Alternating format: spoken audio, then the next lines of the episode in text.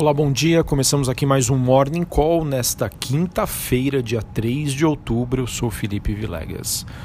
Bom, olhando para o desempenho das principais bolsas internacionais, temos um dia em que o mercado opera entre altas e baixas, sem um sentido definido.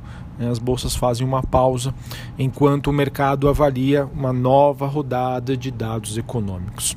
Isso porque o dia começou com mais uma rodada de indicadores negativos, desta vez na Europa, com os dados de PMI Marquis abaixo do previsto na zona do euro e um pouquinho acima do, do patamar de 50 pontos. Ah, só para explicar para vocês, sempre que esse indicador de atividade de manufatura, ou seja, da indústria de serviços, ele fica abaixo de 50 pontos, sinaliza um recuo nas atividades. Enquanto se o indicador fica acima dos 50, indica uma expansão. O dado veio 50.1, abaixo do previsto, então gera é, mais preocupações para o investidor. Alemanha e França foram os destaques negativos mais uma vez. Inclusive saiu um dado referente à Alemanha que a expectativa é, em relação aos lucros por ação de empresas alemãs já recuou 30% desde o início do ano. Bom, então a gente tem nesta manhã o S&P Futuro, principal índice norte-americano com um avanço discreto, as bolsas na Europa operando entre leves altas e baixas. Bom, sobre os Estados Unidos, é, o noticiário diz que o Fed, o Banco Central Americano, é pressionado mais uma vez a cortar os juros. Isso porque as atividades nas fábricas e os estoques estão encolhendo.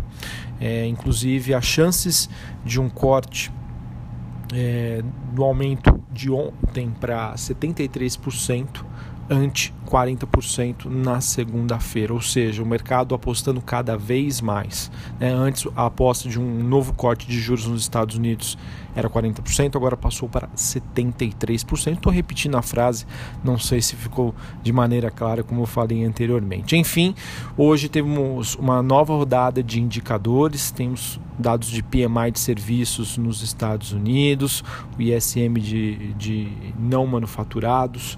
Esses dados eles serão divulgados a partir das 9h30 da manhã, com novos pedidos de seguro-desemprego, às 10h45 PMI composto, no mesmo horário PMI de serviços, às 11 horas pedidos às fábricas e às 11 horas também índice ISM, ou seja, das 9h30 até às 11 horas da manhã temos números importantes que vão ser divulgados referentes à economia americana e a divulgação destes dados acontece um dia antes do payroll, que é amanhã, sexta-feira, ele que com certeza é o principal indicador de atividade econômica nos Estados Unidos. É, o mercado gosta de utilizá-lo bastante como parâmetro para saber como está a saúde da principal economia do mundo. Hoje também a gente tem a, a fala de vários dirigentes do Fed, o mercado sempre gosta de acompanhá-los. Bem, além dos indicadores, as manchetes sobre guerra comercial também seguem no radar. Sobre as commodities, o petróleo está mais próximo do menor nível em dois meses isso após a divulgação de estoques do produto nos Estados Unidos que se expandiram no ritmo maior desde maio. Os metais industriais na Europa sobem e o minério de ferro fecha em queda em Singapura, ainda refletindo o mau humor que se iniciou no mercado na sessão anterior, lembrando que a China ainda segue em feriado, então não temos informações referentes ao mercado chinês. Bom, aqui em relação ao Brasil, a gente tem um noticiário dizendo que Davi Alcolumbre, presidente do Senado, tenta um acordo para viabilizar o segundo turno da votação da reforma da Previdência já para a próxima semana e sem acordo a votação ficaria para a terceira semana de outubro. Isso poderia ser um sinal de preocupação para o mercado, já que ficou uma rusguinha, né? passou uma imagem negativa uh, o, o formato com que aconteceu a votação do primeiro turno da reforma da Previdência no Senado. Porta-voz do governo diz que não espera mais alterações na reforma e o mercado também espera que isso aconteça. O Ministério da Economia vem debruçando-se sobre estudos com relação ao Pacto Federativo, que inclui, entre outros temas, a própria sessão onerosa, tema importante para a Petrobras. Secretário da Reforma da Previdência, Rogério Marinho, foi designado, então, para mapear as demandas dos parlamentares, segundo a Folha.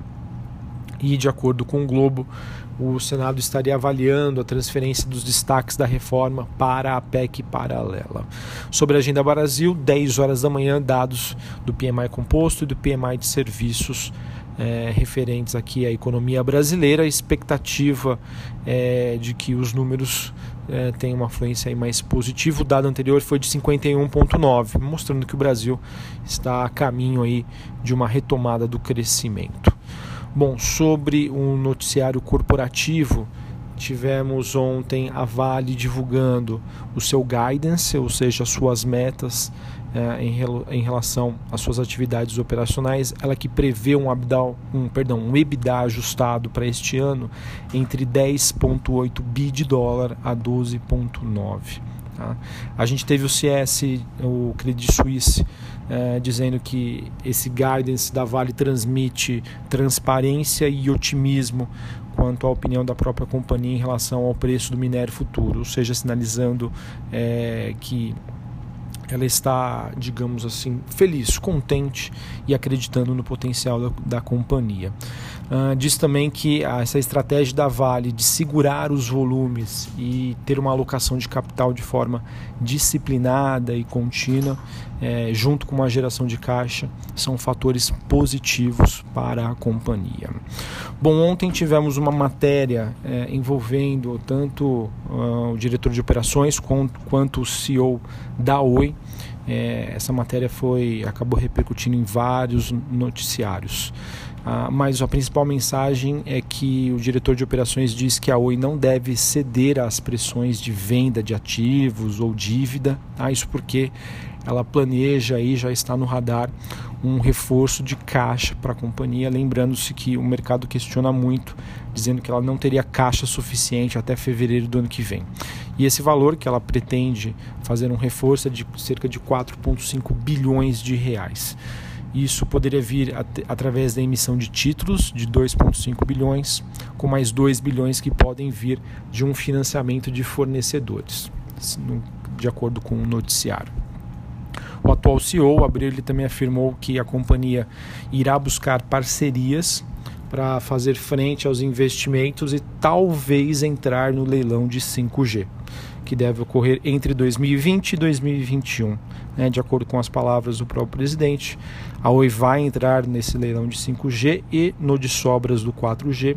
Ele que diz que não vê a Oi sem isso. Uh, o Credit Suisse também fez comentários sobre essa notícia. Ele diz que essa pouca urgência, né, de que o, que o presidente comentou que ele não vai ceder a, a pressão para a questão de venda de ativos. Eles qualificaram como negativa para a Oi, porque isso reduz as chances de transações no curto prazo. É, ele diz também que a avaliação da Oi é, está cara e a queima de caixa permanece ainda preocupante. E o plano de levantar dívida ainda pode servir como um alívio de, sobre o temor que vem aí sobre a ação. Ah, e também diz que a participação do leilão no espectro né, eleva os riscos de queda no papel eles que mantêm uma recomendação ainda de venda para Oi. Bom, além disso, nós temos Fleury, é, ela que acertou a compra de 100% das ações da Diagmax. Veja essa notícia como positiva. Também tivemos é, noticiário sobre o Banco do Brasil. De acordo com fontes, os Correios e o Banco do Brasil estariam voltando aí à mesa de negociações para a renovação do contrato do Banco Postal. E sobre a oferta subsequente do Banco do Brasil, prevista para acontecer ainda em outubro, a mesma deve cair para 6 bilhões de reais. Isso porque é, é esperado uma retirada da fatia da União, de acordo com uma coluna do Estado.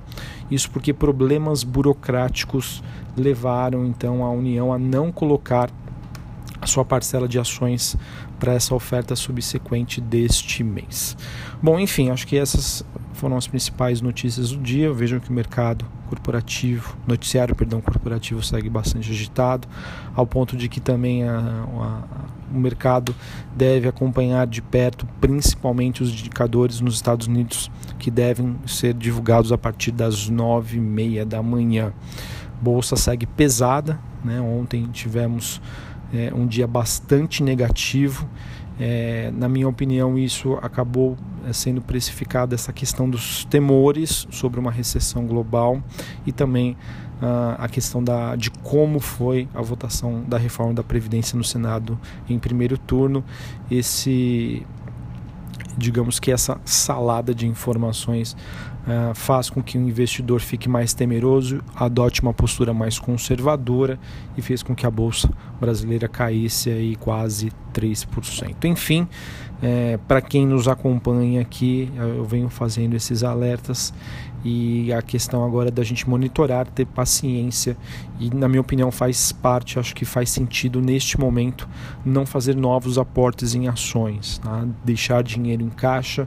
Acho que as coisas ainda estão não estão muito claras e o mercado pode realizar um, ainda um pouco mais, quem sabe. Enfim, vamos aguardar para aproveitar aí para quem sabe comprar ações de boas empresas por melhores preços. Isso porque o que vem pesando na bolsa hoje é mais a questão internacional. Passado isso, o cenário interno ainda continua bastante construtivo. Um abraço e até a próxima.